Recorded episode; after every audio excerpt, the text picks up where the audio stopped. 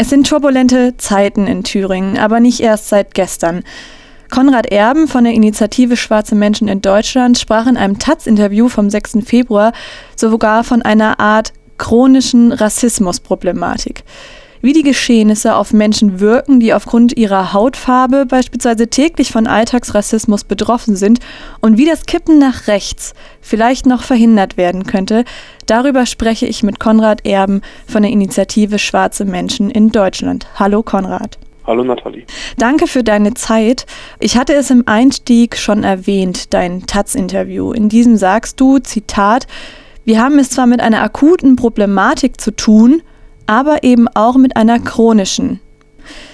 Wie habt ihr die Geschehnisse der letzten Tage oder wie das Wort chronisch ja auch schon ein bisschen andeutet, sogar Monate erlebt bzw. aufgenommen? Ist die Ministerpräsidentenwahl Kemmerichs ähm, vom 5. Februar vielleicht nur das i-Tüpfelchen? Ja, in jedem Fall. Also ich äh, glaube, das war für uns alle erstmal ein Schockmoment ähm, mit dem niemand so richtig gerechnet hat und dann aber im zweiten Moment eben auch nochmal so ein Impuls im Sinne von jetzt, jetzt müssen wir was machen. Also jetzt muss, müssen wir irgendwie aktiv werden, raus auf die Straße oder irgendwelche anderen Aktionsformen finden, um deutlich zu machen, dass hier an der Stelle eine, eine absolute Zäsur passiert ist.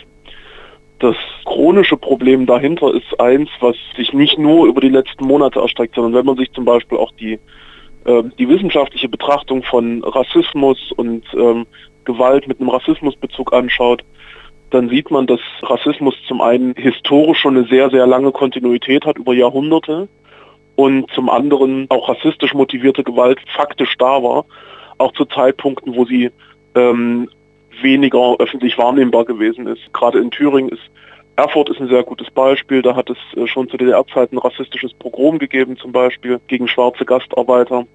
Äh, was innerhalb der DDR kaum rezipiert worden ist und was Prinzip erst in den letzten Jahren über eine, eine Forschungsarbeit nochmal so in den, in den Fokus der Öffentlichkeit gerückt ist. Und was wir eben auch wissen, ist, dass dieser Rassismus, der schon immer da war, aber jetzt in letzter Zeit zunehmend offener auftritt, weil eben über bestimmte Parteien, über bestimmte Menschen, die in der Öffentlichkeit stehen, auch über eine bestimmte Art von Medienberichterstattung, es wieder salonfähiger wird, bestimmte Dinge zu sagen und wir wissen auch aus der Forschung, dass wenn es salonfähiger wird, bestimmte Dinge zu sagen, dann wieder ein Teil von stärker radikalisierten oder stärker radikalisierbaren Menschen darin für sich ähm, eine Rechtfertigung sieht, zum Beispiel auch Gewalt anzuwenden. Ihr sprecht davon, dass die AfD salonfähig geworden ist, also quasi zur Norm gehört. Welche Rolle haben dazu oder hat dazu die parlamentarische Politik gespielt? Eine ganz entscheidende. Und man sieht auf kommunaler Ebene in ganz Deutschland, dass insbesondere CDU und FDP keine Berührungsängste und keine Abgrenzungsbedürfnisse zur AfD hin haben. Das wird dann in der Regel damit begründet, dass es ja gerade in den Kommunen um eine Sachzusammenarbeit gehen würde äh, und dann auch so die üblichen Plattitüden, wie die sind ja demokratisch gewählt und die kann man ja jetzt nicht ausschließen. Ähm, und man sieht auch in anderen Bundesländern, zum Beispiel in Sachsen-Anhalt, wo es äh, im Landtag schon lange eine etablierte Zusammenarbeit von CDU und AfD gibt, beispielsweise bei der Etablierung der äh, sogenannten Enquete-Kommission Linksextremismus dort und äh, aus anderen Landesverbänden wie Sachsen zum Beispiel, wo es auch einfach deutliche Signale gibt, dass man sich eine Zusammenarbeit mit der AfD auch vorstellen kann. Und diese Art von Normalisierung spielt dabei eben eine ganz große Rolle. Das insbesondere CDU und FDP, die sind aber nicht die einzigen, das gibt es stellenweise auch bei der SPD, das gibt es in wenigen Ausnahmefällen auch bei Grünen oder Linken auf kommunalen mhm. Ebenen zum Beispiel ähm, es ist ganz entscheidend, dass demokratische oder vermeintlich demokratische Parteien an der Stelle so tun, als wäre die AfD auch nur eine demokratische Partei, mit der man irgendwie zusammenarbeiten könne und sei es halt in Sachfragen. Und dabei aber völlig unterschlagen, dass die AfD zum einen keine demokratische Partei ist. Sie mag demokratisch gewählt sein, aber sie, ähm, ihre Inhalte sind nicht demokratisch, ihre Ziele sind nicht demokratisch und darüber herrscht auch bei ich will es mal sagen, den seriösen Beobachtern Einigkeit. Hm. Ähm, man sieht das auch in der, in der historischen Kontinuität. Also wir alle kennen, denke ich, dieses Goebbels-Zitat darüber, wie man die Demokratie mit den Mitteln der Demokratie zerstören will und genau das will auch die AfD. Und wenn dann eben etablierte demokratische Parteien so tun, als könne man mit denen normal zusammenarbeiten, ist das ein Riesenproblem, weil es gibt der AfD quasi den demokratischen Schafspelz, ähm, den sie eigentlich nicht haben dürfte. Neben der parlamentarischen Politik trägt auch die Zivilgesellschaft eine Verantwortung. Und wenn wir auf die Landtagswahlen im Oktober vergangenen Jahres zurückgucken, hat ja theoretisch jede vierte Person in Thüringen die AfD gewählt.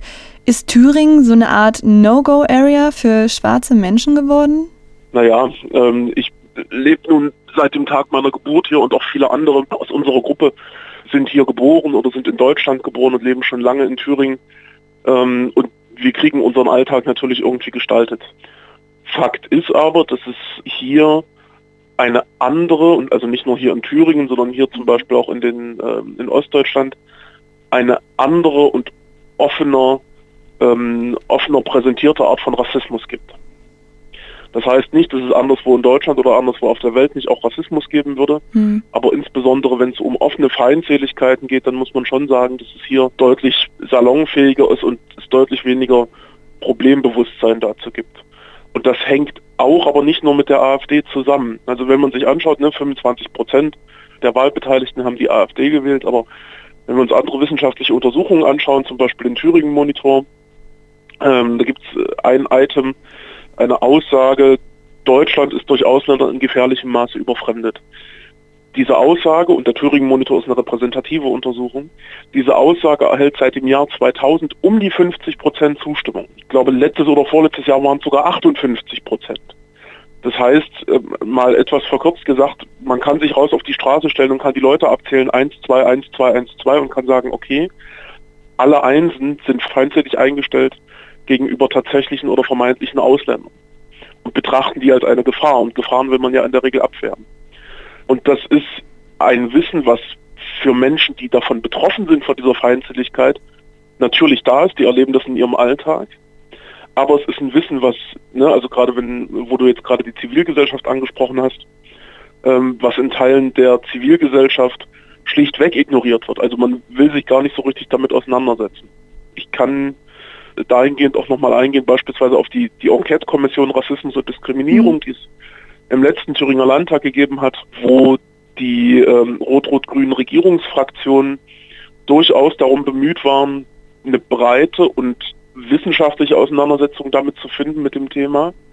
Und auf der anderen Seite aber beispielsweise die, die CDU, ähm, an der Stelle, ich, ich erinnere mich noch an den einen Sachverständigen sehr präsent, der, der sinngemäß in etwa gesagt hat, in Deutschland geht Rassismus auf den Nationalsozialismus zurück.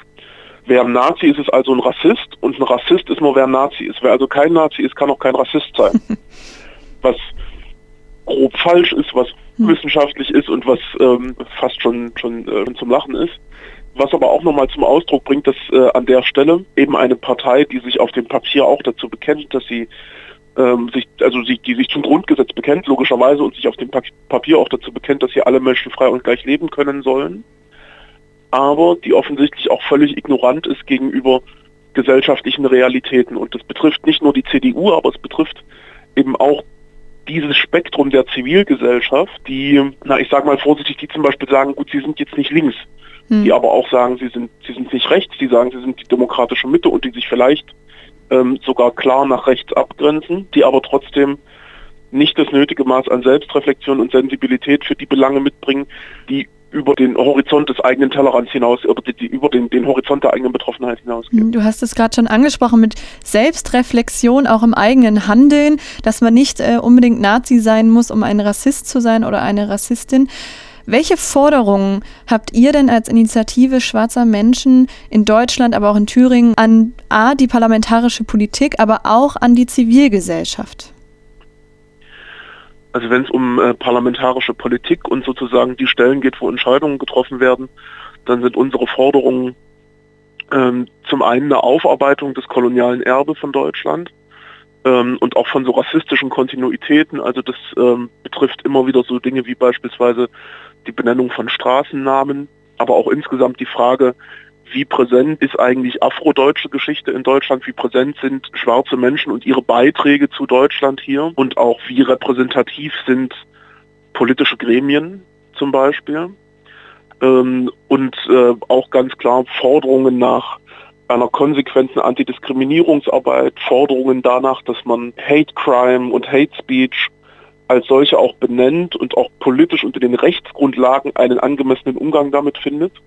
Also wenn ich daran denke, dass jetzt äh, in den letzten Tagen in Sonneberg beispielsweise ein Mann von der Polizei aufgegriffen worden ist, der bewaffnet und mit irgendwelcher Nazi-Symbolik unterwegs war und dann die Polizei in ihrer Pressemitteilung sagt, äh, es sei nicht klar, ob er der rechten Szene zuzuordnen ist, dass es damit eine, einen anderen Umgang und eine professionelle. Sensibilisierung gibt, aber auch insgesamt das Thema Racial Profiling zum Beispiel in der Polizei ähm, und Forderungen an die Zivilgesellschaft. Naja, auch dort äh, würde ich sagen, eine, eine kritische Auseinandersetzung mit zum einen dem eigenen Weißsein, aber auch mit der deutschen Geschichte und eben auch zu hinterfragen, die Institutionen der Zivilgesellschaft, die es da gibt und die Gremien und das, was man in der Praxis so macht, inwieweit sind schwarze Menschen da überhaupt eingebunden und wenn schwarze Menschen eingebunden sind, wie sind sie eingebunden?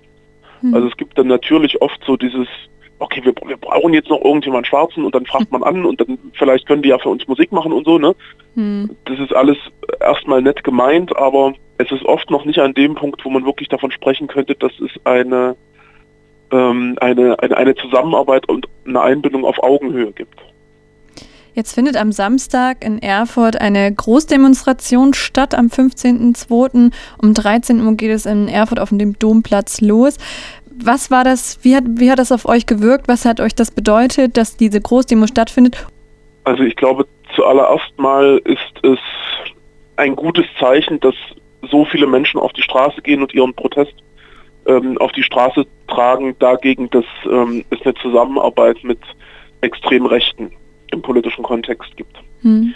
Ähm, auf der anderen Seite ist aber eine sehr frustrierende Erfahrung, die wir auch immer wieder machen, dass es äh, im Zuge von solchen Ereignissen, die eine hohe Medienaufmerksamkeit oder hohe Wellen schlagen, gibt es eine gewisse Mobilisierung, die dann danach ganz schnell wieder abebbt und wo eben vor allen Dingen die Themen, die uns kontinuierlich betreffen, wie zum Beispiel ähm, rassistische Diskriminierung und Ausgrenzung und Gewalterfahrungen, aber auch so Dinge im Alltag wie Probleme bei der Wohnungssuche, ähm, Ausgrenzung auf dem Arbeitsmarkt, Ausgrenzung in der Bildung, all diese Dinge, dass die danach nicht dieselbe Aufmerksamkeit erfahren, sondern vielleicht im Gegenteil oft auch von vermeintlich Linken, naja, so ein bisschen weg, ähm, weggelächelt werden oder so ein bisschen so, naja gut, das ist jetzt nicht, ist jetzt irgendwie nicht das relevante Thema.